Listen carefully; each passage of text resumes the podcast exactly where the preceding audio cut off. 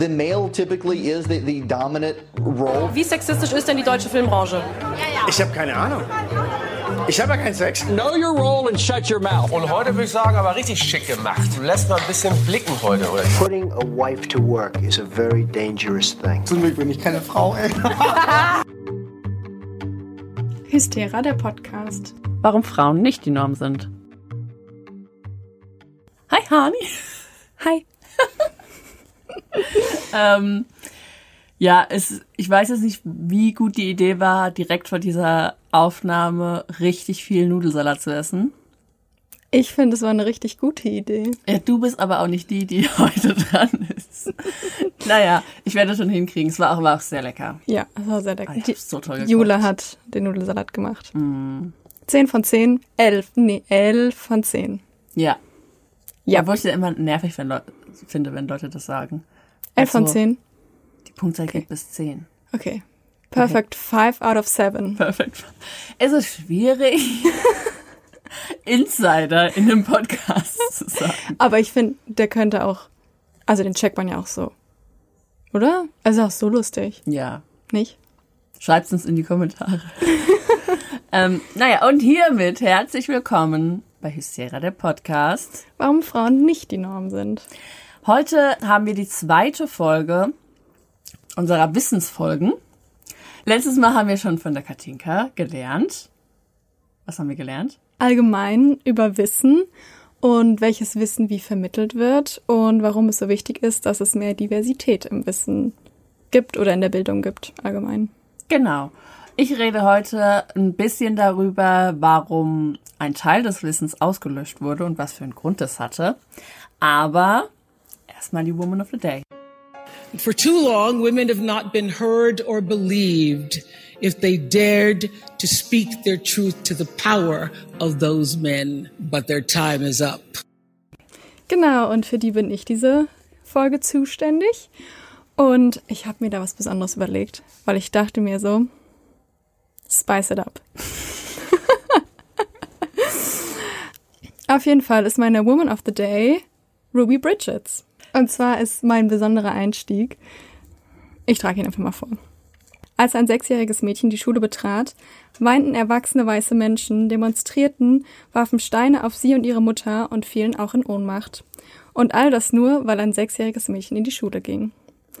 Aber erstmal zu Ruby Bridges.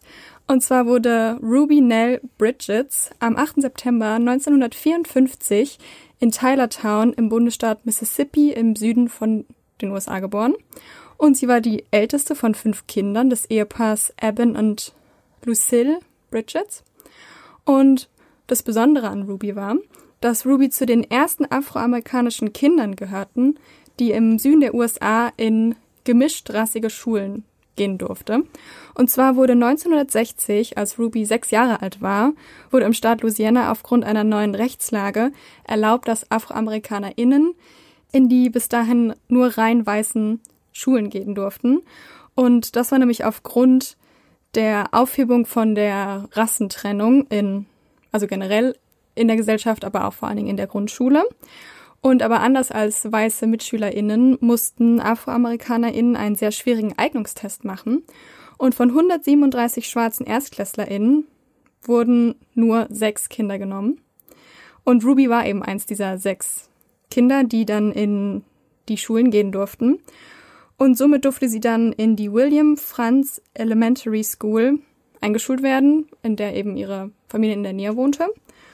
Und bei Ruby war es aber anders als bei allen anderen Kindern. Und zwar konnte Ruby nicht alleine zur Schule gehen. Am 4. November 1960 wurde sie, also an ihrem ersten Schultag, wurde sie von vier Bundesmarschall zu ihrer Grundschule begleitet, die nämlich aufpassen mussten, dass niemand ihr was antun konnte. Und zwar waren vor der Schule ein sehr großer Mob, der dagegen demonstriert hat, dass Ruby in diese Schule gehen durfte. Sie wurde bedroht, wie schon gesagt, sie wurden mit Steinen beworfen, sie und ihre Mutter. Und da standen nicht nur weiße Erwachsene, sondern auch weiße Kinder. Und die haben zum Teil gesungen Glory, Glory, Segregation, the South will rise again. Und was auch noch anders war an diesem Schultag, ist, dass die Schule komplett leer war. Also kein anderes Kind. Auf die Schule gingen 500 weiße Kinder. Kein einziges Kind wurde von seinen Eltern an dem Tag in die Schule geschickt. Also ging Ruby mit diesen vier Bundesmarschall komplett alleine in die Schule rein, die komplett leer war. Nur eine einzige Lehrerin war bereit dazu, Ruby zu unterrichten, und zwar Barbara Henry. Und über Monate lang unterrichtete sie Ruby ganz alleine. Auch die Eskorte der Bundesmarschalls blieb bestehen, und zwar das ganze erste Jahr. Und auch die ganze Familie Bridgets musste mit sehr vielen Drohungen umgehen. Und zwar ihr Vater hat seine Arbeit verloren und ihre Großeltern haben ihre Anteile an einem Pachtgrundstück verloren. An einem Tag steckten die weißen demonstrierenden Menschen eine kleine schwarze Babypuppe in einen Sarg und führten sie vor der Schule vor. Was hat denn das Kind damit zu tun? Die wollten halt nicht, dass die auf die Schule geht. Da gibt's richtig krasse Bilder. Ich, also da kann man gar nicht anfangen, das zu verstehen. Nee. Und Ruby konnte auch nicht in der Mittagspause das Essen von der Schule essen, weil sie nämlich Angst hatten, dass sie vergiftet werden würde. Deswegen hat, hat ihre Mutter ihr jeden Tag ihr Essen vorbereitet, was sie dann mitgenommen hat. Und ja, wie schon gesagt, während des ganzen ersten Schuljahres war Ruby alleine. Allein in der Klasse, allein beim Mittagessen, allein auf dem Spielplatz. Ein ganzes Jahr lang, ganz alleine. Und sie hat keinen einzigen Tag verpasst. Wow. Im zweiten Schuljahr wurde dann die Eskorte aufgelöst, nachdem eben immer und immer mehr afroamerikanische Kinder in die Schule eingeschult wurden, oder generell in den USA eingeschult wurden. Und ab da normalisierte sich dann auch der Alltag für Ruby und sie konnte auch normal mit Kindern unterrichtet werden, also war dann in einer Klasse auch drin und hatte nicht nur eins zu eins Unterricht und konnte auch mit Kindern spielen und hatte generell ab da eigentlich einen relativ normalen Schulalltag. 1995 hat Ruby Bridges dann die Ruby Bridges Foundation gegründet und von der sie auch immer noch Vorsitzende ist. Die setzt sich eben generell in den USA gegen Rassismus ein, vor allen Dingen eben an Schulen. Und Ruby Bridges hat zahlreiche Ehrungen und Auszeichnungen bekommen. Unter anderem hat ihr Bill Clinton 2001 die Presidential Citizen Medal übergeben und zwei Grundschulen sind nach ihr benannt. Und über ihre Geschichte oder über ihr Leben gibt es sehr viele Werke, also Bücher wie auch Filme. Und sie hat auch eigene Werke veröffentlicht, darunter Through My Eyes von 1999 oder Ruby Bridges Goes to School, My True Story von 2009 und This Is Your Time von 2020. Und vielleicht kennst du das Video, also mir kam es nämlich sehr bekannt vor. Und zwar wurde sie nämlich, das ist relativ viral auch nochmal gegangen, 1996 wurde sie in der Show von Oprah mit ihrer Lehrerin reunited und zwar nach 35 Jahren. Und die haben ja wirklich ein Jahr lang komplett mhm. eins zu eins Unterricht gemacht. Und das ist ein richtig, richtig süßes Video. Mhm. Und da gibt's auch noch andere Videos, wo die dann halt nochmal so über ihr Verhältnis zueinander gesprochen haben und so. Ist richtig schön. Also, wenn man sich mal vorstellt, eigentlich, also wenn man so ganz objektiv betrachtet, hat sie ja jetzt nichts Besonderes gemacht. Sie ist ja einfach nur in die Schule gegangen, was ja. wir alle machen. Und natürlich die Umstände waren halt so brutal und so krass, aber eigentlich, sie wollte ja nur in die Grundschule gehen. Ich war sechs Jahre alt. Also, wie beschränkt man sein muss, um ein sechsjähriges Kind zu bedrohen. Da, äh, äh, äh da, nee. Ja, da fällt einem nichts zu ein. Mhm. Ja. Und es, also ich fand es halt so krass, wenn man daran nochmal, also so stark gesehen hat, dass halt Bildung nichts Selbstverständliches ist. Ja. Und ja, aber was auch als Bildung definiert wird, ist natürlich dann auch immer die Frage, was ist Bildung und was ist keine Bildung? Und dazu erzählst du ja heute was. Genau, dann fange ich mal an. Es wird ein ähm, strammer Ritt. nee, komisch. Es wird viel und ich sage schon mal vorher ähm, eine Triggerwarnung aus. Und zwar für Mord, Folter und sexualisierte Gewalt. Wer damit nicht so gut klarkommt, kann sich ja vielleicht eine von unseren anderen Folgen anhören oder diese überspringen. Aber ich fange mit einem Lied an. Aber ich werde es nicht singen. ich, oh. Da hat sich so gefreut. Nee, aber ich ähm, lese zwei Strophen von einem Lied vor. Rappst du das? ja, ich rapp das. Nein, Quatsch. Eigentlich ist das Lied äh, auf Norwegisch, aber ich werde es auf Deutsch vorlesen. Wir lieben unser Land, wenn die heilige Christnacht den Stern im Baum erleuchtet und alle Augen funkeln. Wenn im Frühling jeder Vogel über Feld unter Strand seine Stimme lässt erklingen in grußvollem Gesang. Wir singen dein Gesetz auf den Weg auf der Straße. Wir, begren wir begrenzen deinen Namen, ist die Ernte in unseren Scheunen. Doch die schönste aller Kränze wird deiner sein, St. Johannes. Er ist geflochten aus den Herzen des Sommers, so warm und so glücklich. Wir lieben unser Land und mit dem Schwert in der Hand wird jeder fremde Feind uns kennenlernen. Doch wieder der Kampfesgeist unter Feld unter Strand entzünden wir das Feuer auf den Grabstätten unserer Wikingerväter. Jede Stadt hat ihre Hexe und jede Pfarrei ihre Trolle. Wir werden sie vom Leben fernhalten mit dem Freudenfeuer. Wir wollen Frieden im Lande. St. Johannes, St. Johannes, dort ist der Sieg, wo die Herzen niemals zweifelhaft kalt werden. Und mit diesem Lied steige ich ein und rede über die Verfolgung von Hexen. Mindestens neun Millionen Menschen, in der Mehrheit Frauen, starben, weil sie als Hexen verfolgt wurden, gefoltert wurden, verbrannt wurden, auf dem Scheiterhaufen, gesteinigt oder lebendig begraben wurden. Die, in Anführungszeichen, legale Hexenverfolgung dauerte vom 15. Jahrhundert bis ins 18. Jahrhundert und fand größtenteils in Mitteleuropa statt. Ich werde jetzt viel über Hexen reden und ich werde sie immer Hexen nennen. Man muss sich immer so ein paar Gänsefüßchen davor und dahinter vorstellen, weil wir gehen jetzt mal davon aus, es gibt keine Hexen, ähm, keine, kein Opfer damals war eine Hexe. Es gibt einfach keine Hexen. Davon gehen wir jetzt mal aus, ob das stimmt. Who knows? Aber den Glauben an Hexen gibt es schon seit der Antike. Man glaubte früher, dass es Menschen gäbe, die übernatürliche Kräfte haben, mit denen sie Menschen und Tiere verzaubern können. Aber man glaubte auch, dass es gute Magie gibt oder eben Magie, die mit guten Absichten gemacht wurde. Aber im Mittelalter veränderte sich das Bild. Man glaubt, dass die Hexen mit dem Teufel verbundet sind und sogar Sex mit ihm haben. Nasty. Ja. Das haben die damals auch gedacht. genau, denn die Frauen, die waren im Verdacht, dass sie vom Teufel verführt worden sind. Seit dem 15. Jahrhundert fürchten sich also die Menschen vor Hexen und von der schwarzen Magie. Und somit beginnt die Hexenjagd. Menschen glauben also an eine Hexenverschwörung und an den Satan.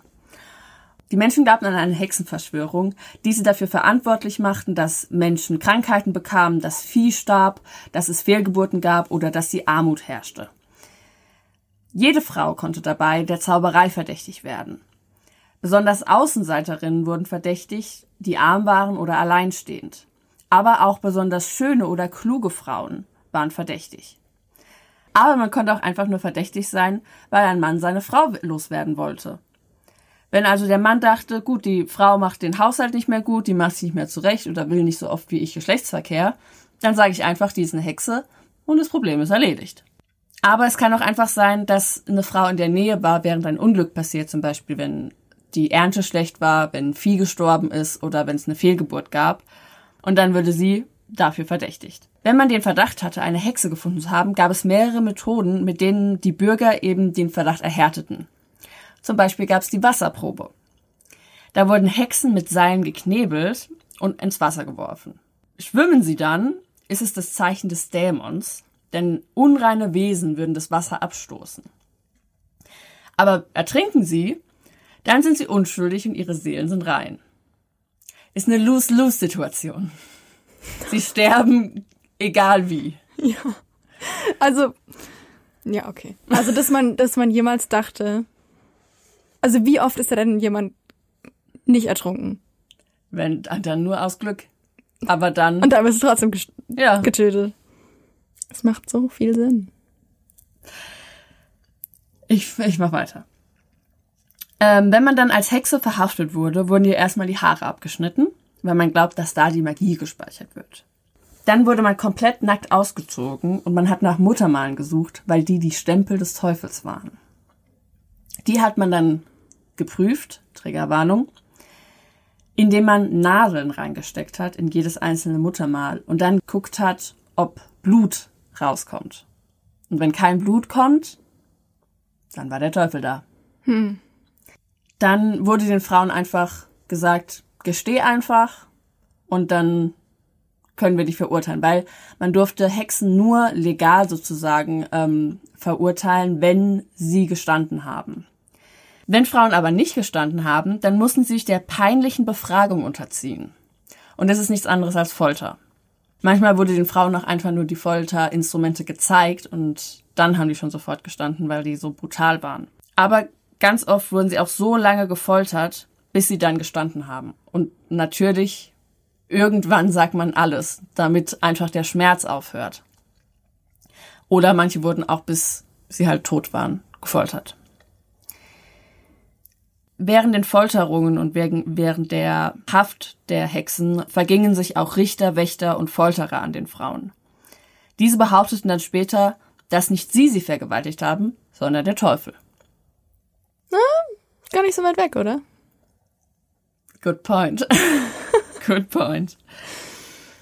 Das Schlimme ist auch, dass ähm, während der Folter die Frauen andauernd dazu aufgefordert wurden, Mittäter zu nennen und andere Hexen zu benennen, damit die Folter aufhört. Oder sie haben gesagt, gut, wenn du keine Hexe bist, dann kennst du aber Hexen. Und man hat auch gedacht, gut, dass, man hat auch gedacht, dass Hexen niemals alleine irgendwo sind. Und so kam es dazu, dass es immer mehr Verdächtige gab. In Bamberg kam es dazu, dass über 1000 Menschen als Hexen verbrannt wurden. Und das war jeder 13. Bewohner der Stadt. Sogar der Bürgermeister. Weil einfach immer mehr andere Leute angeschuldigt haben. Also es wurden auch Männer. Genau, also ich habe gesagt, es war der Großteil waren Frauen, aber es ähm, in seltenen Fällen waren es auch Männer, die also als Hexen oder Hexer dann ähm, verdächtigt wurden. Hm. Muss ich noch dazu sagen, dass ich nicht Männer als Teufel sehe, sondern Leute, die andere Leute vergewaltigen? Oder ist das klar? Nee, ich glaube, das ist klar. Okay, gut. dann ganz so. Hm. Der Straftatbestand, dem sie bezichtigt worden sind, ist die Abkehr von Gott und der Pakt mit dem Teufel und dieser sollte die härteste Strafe erhalten. Sie wurden öffentlich hingerichtet und oft am lebendigen Leib verbrannt. Die Bürgerinnen der Gemeinde waren dann dazu verpflichtet, der Hinrichtung zuzuschauen. Dadurch sollten sie eben die Brutalität der Strafe sehen und davon abgeschreckt werden, dass sie eben nicht Kein Hexen Sex werden. Im Teufel haben. Kein Sex im Teufel haben, auch gut, ja. Die mussten sogar Strafe zahlen, wenn sie nicht an der Hinrichtung teilgenommen haben oder wurden dann eben verdächtigt. Und das führte zur Spaltung von Frauen, denn sie mussten sich gegenseitig beschuldigen, um sich eben selbst vor der Folter und der Hinrichtung entziehen zu können. So wurden auch Frauen Komplizen im Krieg gegen die Hexen und akzeptierten, dass eben der Mann ihre Führungsrolle war. Aber warum war das überhaupt so? Also die Menschen sind ja nicht auf einmal drauf gekommen, alle Frauen zu vernichten. Die Ursache war, dass eben viele Menschen durch Hungersnot, Viehsterben, Kriege und Krankheiten sehr verroht und traumatisiert waren. Und sie suchten irgendeinen Schuldigen. Und damit fanden sie irgendwie Satan und seine Gehilfen und das waren die Hexen. Was auch interessant ist, weil die Hexen waren ja eigentlich nicht die Schuldigen oder die bösen Mächtigen, sondern es war halt natürlich der männliche Satan, der so mächtig war und seine Macht abgegeben hat an die Frauen. Also wurde diese Macht ihnen auch noch irgendwie weggenommen und sie denunziert. Aber was man auch ähm, sehen kann, ist, dass die Hexenverfolgung zur selben Zeit stattfand, als auch der Kapitalismus an Fahrt aufnahm. Es gab einen Umschwung im Handel mit Naturalien zu der Geldwirtschaft hin. Land wurde mehr und mehr privatisiert, was vor allem ältere Frauen schadete, die verwitwet waren und keine Kinder hatten. Viele der sogenannten Hexen waren aber auch Heilerinnen, Hebammen oder Kräuterfrauen, die eine gewisse Stellung in der Gemeinde hatten. Sie hatten eben Macht, was kapitalistisch nicht ausgebeutet werden konnte und als Bedrohung gesehen wurde. Denn jede Macht, die unabhängig von Staat und Kirche existierte, wurde dann als diabolisch angesehen und als Teufelswerk. Aber die Hexenjagden dienten auch dazu, Frauen klein zu halten. Sie beraubten sie an ihren medizinischen Praktiken und zwangen sie in die patriarchale Kleinfamilie. Daran sieht man halt, du warst halt viel verdächtiger, wenn du ähm, selber eigenständig warst, wenn du alleinstehend warst, wenn du dein eigenes Leben geführt hast und wenn du auch durch deine Heilerarbeit oder ähm, Hebammenarbeit dann halt auf eigenen Beinen gestanden hast, warst du halt verdächtiger. Deswegen wurden halt Frauen eher zu ihrem Mann und in die Kleinfamilie gedrängt. Also wenn man zu viel Wissen hatte über irgendwas. Genau. War man verdächtig. Deswegen erzähle ich auch heute über Hexen in unserer Wissensfolge, weil ähm, es besonders ältere Frauen waren, die gejagt wurden, denn sie gaben oft ihr Wissen an die jüngere Generation weiter. Sie wussten über Heilmittel, Kräuter, Abtreibungsmittel und sie hielten das kollektive Gedächtnis ihrer Gemeinde am Leben. Und genau das macht die Jagd der Hexen zu einem Epistemizid. Ein schweres Wort. Und jetzt kommen wir zur Kategorie, das musste ich googeln.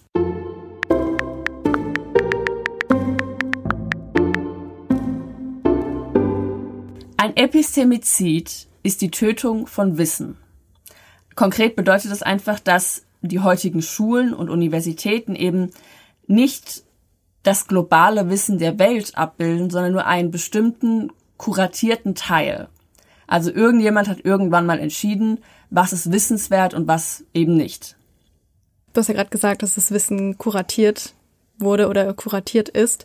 Und darüber schreibt ja auch Emilia Roy in ihrem Buch Why We Matter.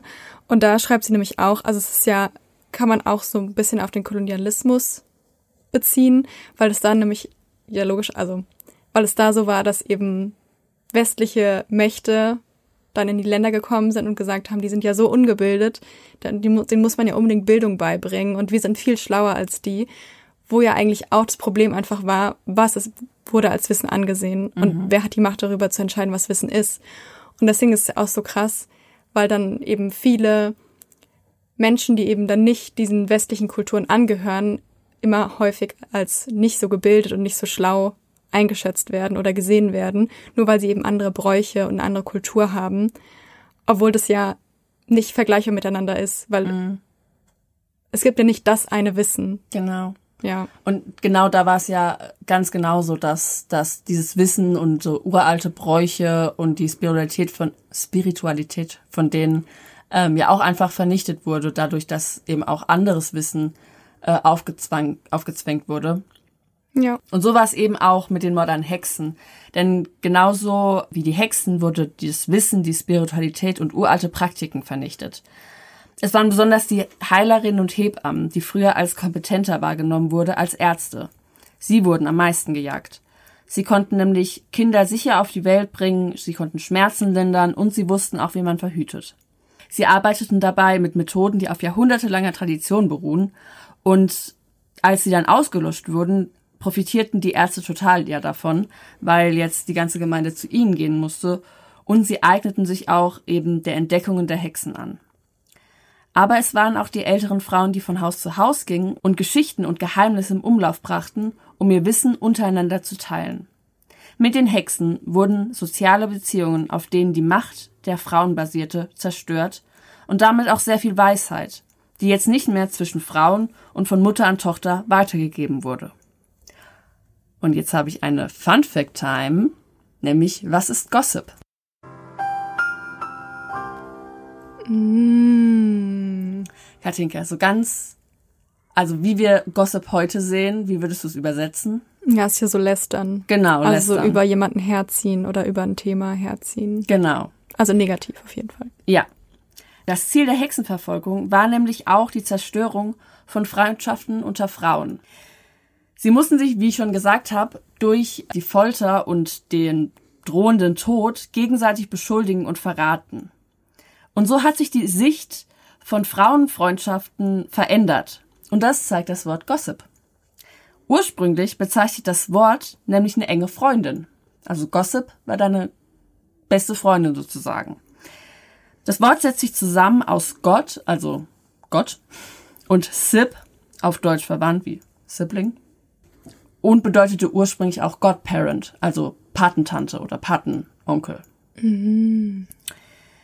Heute bezeichnet es, wie du schon gesagt hast, Lästereien und eben das Gegenteil von Solidarität, was es aber ursprünglich war. Die Verunglimpfung von Freundschaften zwischen Frauen fand im Mittelalter vor allem statt, um die weibliche Geselligkeit zu zerstören und um sie so besser kontrollieren zu können. Und das haben sie unter anderem mit einer Art Theater gemacht, mit so einem ja, wie so eine Art Puppenspiel in der Art, aber auch mit ganz normalem Theater, das dann in so Tavernen und so aufgeführt wurde. Und da wurden eben ganz oft ähm, Sachen, ja, es war wie so ein Mittelalter-Kabarett. Es wurde also so ähm, Sachen parodiert und an den Pranger gestellt und das nannte man auch Mysterienspiel. Noch zu Gossip kurz. Ich habe da auch mal einen, äh, einen Artikel drüber gelesen, dass auch generell halt dieses Gossip, also wie du schon gesagt hast, vor allen Dingen halt so zwischen Frauen war.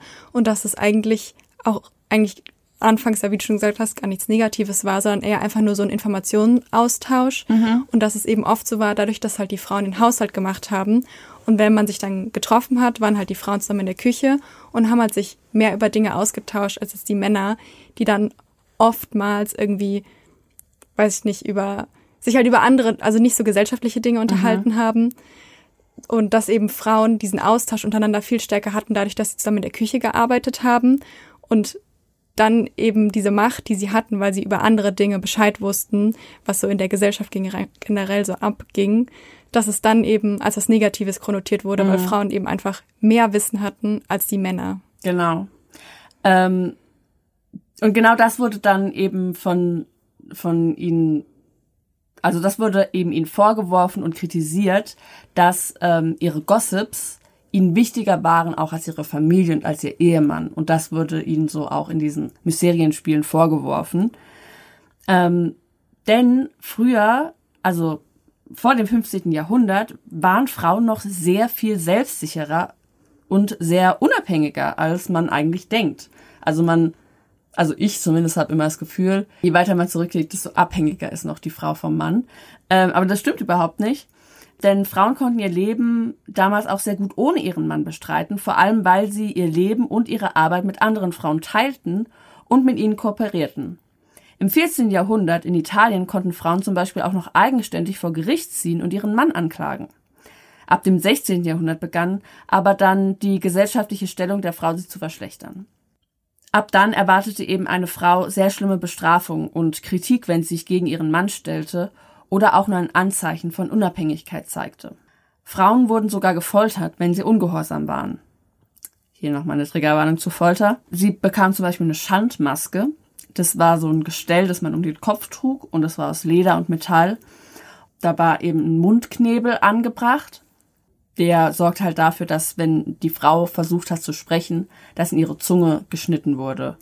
Also halt unmöglich dabei dann zu sprechen und so wurde halt dann Gehorsam ausgeübt. Also wurde halt die Frau gehorsam gemacht. Hörig. Das Gehorsam wurde so zur höchsten Pflicht einer Frau, was durch die Kirche, den Staat und auch durch öffentliche Meinung durchgesetzt wurde. Vor allem von Ehefrauen wurde erwartet, dass sie hörig waren. Von ihnen wurde erwartet, dass ihr Mann und ihr Zuhause zum Mittelpunkt ihres Lebens wurde und sie keine Zeit für ihre Freundinnen, für ihre Gossips hatte. Die Freundschaft wurde denunziert auf Lästereien und Frauengespräche. Wenn Frauen reden würden, wäre es nichts anderes als Tratschen, weil sie nicht in der Lage seien, faktenbasierte, rationale Diskurse zu führen. Aber das ist halt nicht das, was Gossip eigentlich ist. Frauen galten in vielen Teilen der Welt früher als die Weberinnen der Vergangenheit. Sie speicherten das Wissen ihrer Vorfahren und ihrer Gemeinde und gaben das an ihre Freundinnen und Töchter weiter. Dadurch schafften sie ein kollektives Gefühl der Zusammengehörigkeit in der Gemeinde und überlieferten auch Wissen über medizinische Heilmittel, Kräuter und das Verständnis des menschlichen Wesens und der Psyche. Doch all diese Weisheiten, die Frauen hatten, wurden dann als Gossip abgestempelt und damit abgewertet. Das fand ich echt eine coole Fun Fact Time, muss ich sagen. Ich bin noch nicht fertig. Ach so, Entschuldigung. Wait. Ganz kurz noch. das hat eben dazu geführt, dass Frauen so gesehen wurden, dass sie eben zu Lästereien, zur Bösartigkeit neigend äh, war, dargestellt wurden und dass man eben auch gesagt hat, dass Frauen dem Teufel hörig sind, weil wenn sie ihren Gossips zuhören und ein Ohr leihen sozusagen, dann würden sie auch dem Teufel zuhören. Durch die Verfolgung der Hexen wurden Frauen zum Schweigen gebracht und in die häusliche Familie gez gezwungen, um Folter und Tod zu entgehen. Und so wurden und werden Frauen noch heute aus Räumen und Gesellschaften ausgeschlossen, in denen Entscheidungen getroffen werden. Wollte ich nochmal zu der Meinung zu Gossip und also oder Lästern fragen, weil ich habe immer, ich fand es schon immer ein seltsames Konzept und ich glaube, ich habe, glaube ich, zu euch oder ich sage zu meinen Freundinnen auch immer, wenn ihr über mich lästern wollt, dann macht es. Es ist mir sowas von egal. Solange man nicht irgendwelche Lügen verbreitet, wenn man jetzt nicht irgendwie sagt, die Jule, die hat Haare auf den Zähnen. ähm, Oder keine Ahnung. Was nicht stimmt. Na, nee, Nur, also, nur auf der Zunge. Nur auf der Zunge, ja. Nee, aber also solange man nicht irgendwie, ähm, wie nennt man das, Rufmord betreibt, ähm, finde ich es voll okay, wenn man sich halt untereinander austauscht, auch über andere. Weil das, das formt ja auch irgendwie, das macht ja ein Bonding. Ähm, und keine Ahnung, ich finde das, ich fand das noch nie schlimm. Auch so, ich gucke ja viel Reality-TV, zu meiner Schande. Und da ist auch immer das Ding, wenn die dann das meiste, wo die sich am öftesten drüber aufregen, ist, äh, was hast du über mich gesagt? Nimm, nimm meinen Namen aus deinem Mund. Und ich mir denke, ja, ist doch scheißegal. Okay, es wird gefilmt. Das ist ein bisschen was anderes, aber Ja, ich glaube, es kommt drauf an. Ja, also wie man irgendwie. Ah, Ich finde es voll schwer, weil manche Leute stört, stört es halt, glaube ich, richtig krass, was auch andere Leute über sie denken. ja. Und ich glaube, das ist auch einfach so ein Ding von, man möchte vielleicht nicht unbedingt gemocht werden, aber man möchte einfach, ja, ich weiß nicht, einem ist es halt irgendwie wichtig, wie man zu anderen steht, aber dann gibt's ja auch nichts über einen zu lästern. Ja, Irgendwie in einer gewissen Weise. Ich weiß, ich finde es so schwer, aber ich, also ich weiß auf jeden Fall, was du meinst. Und es ist halt schon irgendwie, dass so lästern einfach so ein Wort ist, was halt auf die Frau ja, das gepolt es halt, ist. Ja. Es, weil Männer würden nie lästern. nee. Also man sagt ja auch selber irgendwie nicht, oh, die beiden Typen da hinten, hinten lästern gerade bestimmt. Das ist ja eigentlich immer nur, wenn man irgendwie so zwei Mädchen dann Mhm. sieht und auch so ein Film ist es ja dann immer, die tuscheln so miteinander und Jungs tuscheln ja auch nicht miteinander, die unterhalten sich ja Mhm. Weil die einfach. dürfen ja auch äh, laut reden, was sie wollen. ja. Ja, also fand ich immer schon ein, ein seltsames Konzept und ja, wie man halt sieht, ist es halt auch einfach nur, um Frauen halt zu denunzieren und sie davon abzuhalten, sich irgendwie auch zusammenzuschließen. Jetzt gehe ich aber auch noch mal drauf ein, was ja bitte. Was ich kurz sagen wollte. Wir kennen ja bestimmt alle die Serie Gossip Girl. Achtung, Achtung, gleich kommt ein Gossip Girl Spoiler. Und was da ja eigentlich super lustig ist, ist, dass ja ein Typ Gossip Girl ist. Ah. Oh, das war jetzt gerade ein riesengroßer Spoiler. Oh mein Gott. Weil eigentlich ist er Dan, Dan Humphrey. Ich hoffe, ihr habt das jetzt übersprungen. Aber eigentlich ist halt ein Typ Gossip Girl. Und er nennt sich halt selber Gossip Girl. Ha, ich habe die Serie nicht gesehen. Ah, okay. Ich habe die ersten zwei Folgen gesehen, fand ich so gut. Na, dann Sorry. weißt du jetzt wohl, wer Gossip Girl ist. Oh nein, das ist Dan. Dan? Nate. Äh, Oh. nee. Was habe ich gesagt noch? Du hast Dan gesagt gerade. Dan Humphrey. Ja. Ja, doch, er heißt Dan Humphrey. Ist ja auch egal. Ein Mann ist auf jeden Fall Gossip Girl. ja. Die Boys wieder, ne? Können ihr Maul nicht äh, Halten. halten. Zerreißt dann sich das Maul. Okay, weiter mit den Hexen. Ähm, und zwar gehe ich auch noch auf die Kirche ein, weil es finde ich irgendwie naheliegend, oder? Ähm, und wie, was die damit zu tun hat. Und der Frauenhass, der in der Kirche auch war und wahrscheinlich immer noch ist. Weil wie viele weibliche Frauen, wie viele weibliche Frauen kennt ihr? Wie viele Pfarrerinnen kennt ihr in der katholischen Kirche? Oder wie viele Päpstinnen gab es schon? Bin ich überfragt. Die Kirche glaubte eigentlich nicht an Hexen und Magie, aber sie fürchtete sich vor den Feinden des Glaubens, die an der kirchlichen Autorität rüttelten. Die Kirche berief also die Heilige Inquisition und zu einem dieser Inquisitoren gehörte Heinrich Kramer. Er war Angehöriger des Dominikanerordens und er zog durch das Land und er machte die Leute aufmerksam über die Gefahren der Hexen und zeigte ihnen, wie man diese erkennt. Und damit schürte er Angst und Misstrauen in die Menschen und sagte ihnen, sie sollten jede Vermutung melden, denn sonst würden sie sich selbst verdächtig machen. Er rühmte sich damit, dass er 200 Hexen überführt habe. Und nach und nach erkannte auch die Kirche die Existenz von Hexen an. Sogar Martin Luther schrieb, Zitat, mit Hexen und Zauberinnen sollte man keine Barmherzigkeit haben. Ich wolle sie selbst verbrennen. Cool. Ja, ja. Heinrich Kramer schrieb das Handbuch über den Ursprung, die Gefahr und die Bekämpfung der Hexen, genannt Malefic Maleficarum. Ich hoffe, das stimmt. Er wurde aber auch der Hexenhammer genannt. In seinem Buch beschreibt er Frauen als Zitat das schlechteste Wesen der Schöpfung. Er hält Frauen für geistig schwach und somit empfänglicher für die Verführung des Teufels. Ah, Das war ja ein sehr sympathischer Mann. Ja, ein toller. Er hielt alles Weibliche für dämonisch und vor allem die weibliche Sexualität.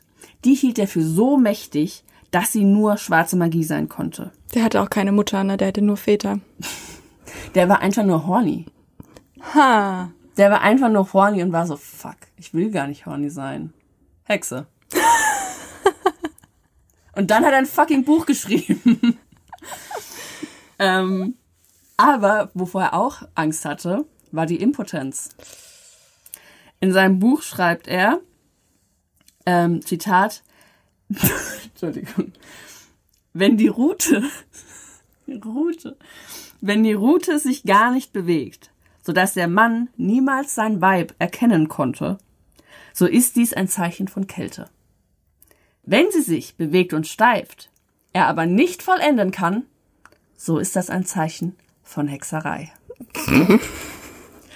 Die Hexen waren also auch schuld, dass der Heinrich nicht kommen konnte. Mann, der Arme aber auch. Der hatte echt ein hartes Leben. Hatte er nicht. Doch, hatte er. Er hatte ein hartes, aber blieb halt hart. Wir, wir wissen es nicht. Vielleicht hat er einfach nur Angst, dass. Was weiß ich. Der hatte auf jeden Fall Angst vor hatte, vielen Dingen. Ja, und Probleme. Ja. Also es gab halt auch, also es gab tatsächlich auch viele, die ähm, ihn für komplett verrückt hielten. Also er war auch komplett verrückt. Und ähm, der wurde auch schließlich dann aus ganz vielen Gemeinden verbannt, weil die gesagt haben, yo, Heinrich, chill. Wahrscheinlich in dem Wort. Ja, So, okay, jetzt müssen wir ein bisschen ernster wieder werden, weil diese Anschauung ähm, hat halt noch Jahrzehnte später tiefgreifende Konsequenzen für die Position der Frau in der kirchlichen, aber auch in der kapitalistischen Welt. Mit Hexen bestraften die MachthaberInnen gleichzeitig soziales Ungehorsam, aber auch die Abweichung der sexuellen Norm. Denn ähm, Hexen wurden auch oft wegen dem unzüchtigen Verhalten verurteilt. Und es bestand die Angst, dass Frauen Männer mit ihren Reizen verhexen und sie so unter ihr, ihre Kontrolle bringen. Und der Mann dann alle seine Verpflichtungen vergisst. Also die Frau ist daran schuld, dass der Mann so horny ist. Denn die weibliche Sexualität beinhaltet eben auch eine Macht, die nicht kapitalistisch zu kontrollieren war. Es gab die Angst, dass die Frau den Mann durch Prostitution ausbeuten konnte und von ihm eben Geld verdienen konnte. Und so wurde die Sexualität der Frau weiter abgewertet, die Verführung durch Frauen als etwas Teuflisches klassifiziert und Frauen wurden erniedrigt und davon abgehalten, Männer mit ihren Körpern zu verführen. Eine Frau sollte also nur Sex haben, um den Mann zu befriedigen oder sich fortzupflanzen, um mehr Arbeiter zu produzieren. Eine Frau sollte unerotisch, hörig und unterwürfig sein, und nur so kann sie nicht verbrannt werden. Aber jetzt haben wir viel über die Hexen gehört und über die Millionen von Menschen, die gestorben sind und ähm, die unglaubliches Leid zugefügt bekommen haben. Aber es gibt kaum ein Denk- oder Mahnmal und keinen Trauertag. Was es gibt, ist das Produkt des Tages. Ich sag dir was. Katinka, Yes. was sehen Sie hier? Diese typische Hexendarstellung, also mit einer so Halloween, sieht aus wie so Halloween-Deko, halt einfach so Frauen mit äh, langen Nasen und Warzen und gruseligen Augen und wenigen Zähnen, aber großen Zähnen. Und halt einem Hexenhut, einem Besen. Keine Baby Blocksberg. Ähm, das ist die Brockenhexe, also Puppen von der Brockenhexe. Und die ist eines der wichtigsten Werbesymbole des Harzes. Im Harz, in dem außerdem viele Tausende von Menschen als Hexen verbrannt wurden, wird am 30.04. jedes Jahr die Walpurgisnacht gefeiert. Und es werden karikaturistische Hexenpuppen und andere Artikel als Souvenirs verkauft, wo Hexen mit langen Nasen und Warzen auf Besen reiten. Es gibt ganz viele Schauplätze, wo Souvenirs wie Taschen, Tassen und Shirts mit diesen karikaturistischen Hexen verkauft werden, aber niemand denkt dabei an das Schicksal der Frauen. Und so werden die Opfer nur noch einmal verhöhnt. Und nie hat irgendjemand, weder kirchlich noch irgendwie politisch, dieses Verbrechen an Hexen anerkannt. Es gibt aber eine Ausnahme, und zwar ein Denkmal in Norwegen. Yay, Norwegen. Und du wirst nicht glauben, wer das gemacht hat. Ein Mann. We love her. Eine Lady. Aus Norwegen. Nee. Ich liebe sie ganz besonders. Kommt sie aus Bonn. Ich liebe Bonn. Nein, sie kommt aus Frankreich. Je ne sais pas. Sie macht Zellen und Was? Spinnen. Zellen. Spinnen.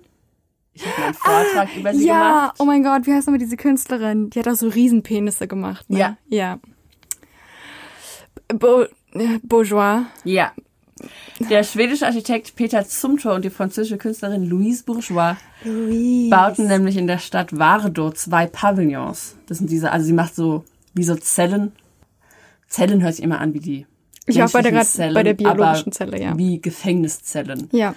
Ähm, macht sie und ähm, ihre zeigt einen brennenden Stuhl. Das fand ich sehr cool. Also wenn wir mal in Norwegen sind, lass uns da hingehen. Ja. Die ist generell sehr cool. Die ist super. Die sollt euch, solltet ihr mal googeln. Wirklich. Nee, vielleicht machen wir mal eine Woman of the Day.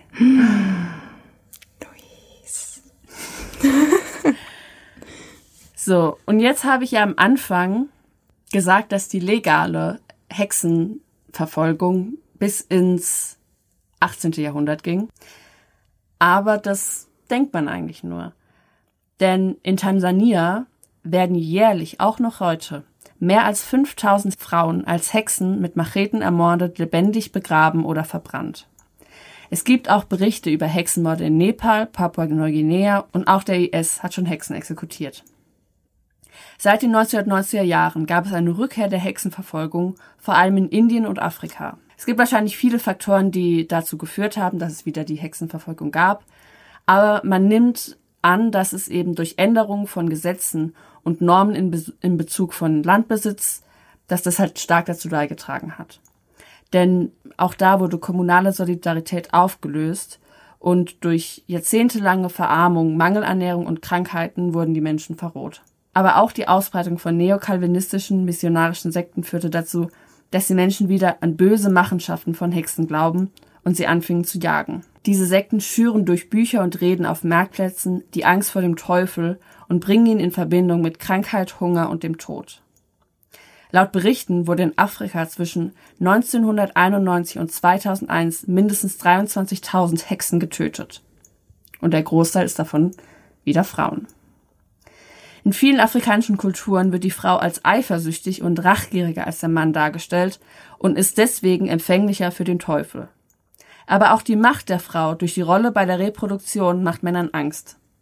In Ghana leben 3000 Frauen in sogenannten Hexenlagern, denn sie mussten aus ihren Gemeinden fliehen, um ihr eigenes Leben zu retten. Die Hexenjäger bleiben dabei straflos. Sie können am helllichsten Tag agieren. Denn die Polizei macht gar nichts, auch aus Angst, dass ihnen die Kooperation mit den Hexen unterstellt wird.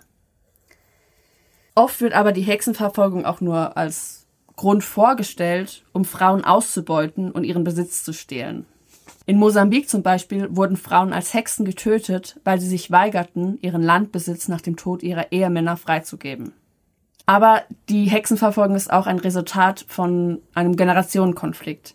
Denn oftmals sind es junge, arbeitslose Männer, die die Hexen jagen. Sie klagen ältere Frauen an und eignen sich dann ihr angespartes Vermögen an. Im Gebiet Limpopo in Südafrika haben junge Männer alte Frauen am lebendigen Leib verbrannt, weil sie sie beschuldigt haben, Tote in Zombies zu verwandeln und so die Jugend um Arbeitsplätze zu bringen. Hast du davon jemals gehört? Nee. Ich habe davon in dem Buch Hexenjagd von Silvia Federici, das ich für diese Folge gelesen habe, zum ersten Mal gehört und sie klagt es auch sehr an, dass es eben so wenig Berichte und so wenig Aufmerksamkeit ähm, zu diesem Thema gibt. Sie sagt, dass sie eben befürchtet, dass eben viele Feministinnen eben nicht darüber reden, weil die Angst davor haben, dass man eben dieses kolonialistische Bild von AfrikanerInnen darstellt, dass sie eben rückschrittlich sind. Aber die Folge davon ist, dass es eben keine Berichte gibt und wenn dann nur sehr distanzierte Berichte von eben Wissenschaftlern oder Journalisten, in denen überhaupt keine Empörung gezeigt wird. Aber es ist eben wichtig, dass es eine andere Form der Untersuchung gibt, die die sozialen Bedingungen in den Fokus legt, die diese Hexenjagd eben hervorbringt. Aber Hexenverfolgung ist kein afrikanisches Problem, sondern ein weltweites. Es ist ein Teil eines Musters, das man auf der ganzen Welt sieht. Die Gewalt an Frauen nimmt immer mehr zu, überall. Silvia Federici sagt, dass der Angriff auf die Frau vor allem aus dem Bestreben rührt, das zu zerstören, was nicht kontrolliert werden kann. Und das zu degradieren, was es am meisten für seine Reproduktion braucht. Das ist der weibliche Körper. Denn selbst in dieser hochtechnologischen Welt gäbe es keine Produktion, ohne die Früchte unserer Schwangerschaft. Das waren die Hexen. Schon richtig krass. Ich habe da auch ehrlich gesagt noch nie drüber nachgedacht, dass halt diese Karikatura Karikaturistischen? Kar karikaturistischen Hexen, was die eigentlich für eine Bedeutung haben. Mhm. Hab ich noch nie drüber nachgedacht. Aber was mir so, während du also auch als du das Bild noch gezeigt hast und so, was mir auch so aufgefallen ist, dass eigentlich auch Frauen, die den so ein bisschen immer ähnlich sehen, viel auch in so Disney-Filmen sind. Also da gibt's eigentlich immer so eine alte, weise Stammesanführerin, viel in so Disney-Filmen oder halt so Familienoberhaupt oder so, die eigentlich auch immer so ein bisschen so aussehen. Ähm, oder auch bei vielen Gim Gimli-Studio-Filmen, also diesen koreanischen Filmen, dass die aber auch immer das sind dann immer so Frauen, die halt so richtig viel Wissen einfach über Sachen mhm. haben. Zum Teil halt auch böse, aber eigentlich zum Großteil, finde ich, werden die da immer als sehr weise und sehr liebevoll dargestellt, mhm. eigentlich so. Aber ähm, ja, schon krass. Das ist, also ist ja auch ein Halloween, dass man immer diese ja. Hexen einfach aufhängt, da gar nicht drüber nachdenkt. Und das halt, also das ist halt also was Böses ähm, dargestellt wird und eben das, was wirklich böse war, was ja die Gesellschaft und vor allem die Kirche zu der Zeit gemacht hat, ja, ja, dass man da überhaupt nicht dran denkt. Ja. Dass es wirklich unschuldige Menschen waren, die einfach nur ihr Leben gelebt haben und aus irgendeinem doofen Zufall oder weil halt einer gerade Bock hatte, ähm, eine Hexe zu fangen, dass sie dann halt einfach getötet wurden. Ja. Und ich fand es auch interessant, ich äh, gucke ja gerade Outlander habe ich gerade angefangen, rede ich sehr viel drüber. Und, ist das ein Spoiler? Äh, nee, ich versuche es nicht zu spoilern. Jedenfalls äh, gibt es eben da auch einen Hexenprozess. Das, also ich fand das ganz interessant, weil man, weil da sehr gut dargestellt wurde, wie sauer die Menschen waren auf die Hexen. Und dass auch die angeklagte Hexe ähm, das nicht verstanden hat, warum, warum die Menschen jetzt so sauer auf sie sind, warum die so viel Hass haben gegen sie. Und es wurde überhaupt nicht richtig thematisiert. Das fand ich ein bisschen schade, weil ich auch, ich habe, das war vor meiner Recherche, ich habe es auch nicht verstanden, aber es ist ja irgendwo klar, wenn man glaubt, dass die Frau dafür zuständig ist, dass mein Kind gestorben ist oder dass, dass meine Ernte ausgefallen sind, dass meine ganzen Schweine gestorben sind. Klar ist man dann sauer auf diese böse Macht, aber sie wussten es halt nicht besser. Wenn klar, wenn so ein toller Inquisitor, so ein toller Geistlicher zu dir kommt und sagt, ähm, das ist die Böse, dann, dann glaubst du dem halt wahrscheinlich. Ja. Und halt bis du es halt selber bist. Ja. Schon krass. Aber denk daran, wir sind die Nachfolgen, wir sind die Überlebenden der Hexen und wir können unsere Macht und unser Wissen dafür nutzen, um Gutes zu tun und gute Hexerei zu machen. Und wir sollten auf jeden Fall schwierig bleiben. Also bleibt, bleibt schwierig. It is no longer acceptable to discuss women's rights as separate from human rights. This has to stop. We cannot all succeed when half of us are held back. It is time to break the silence.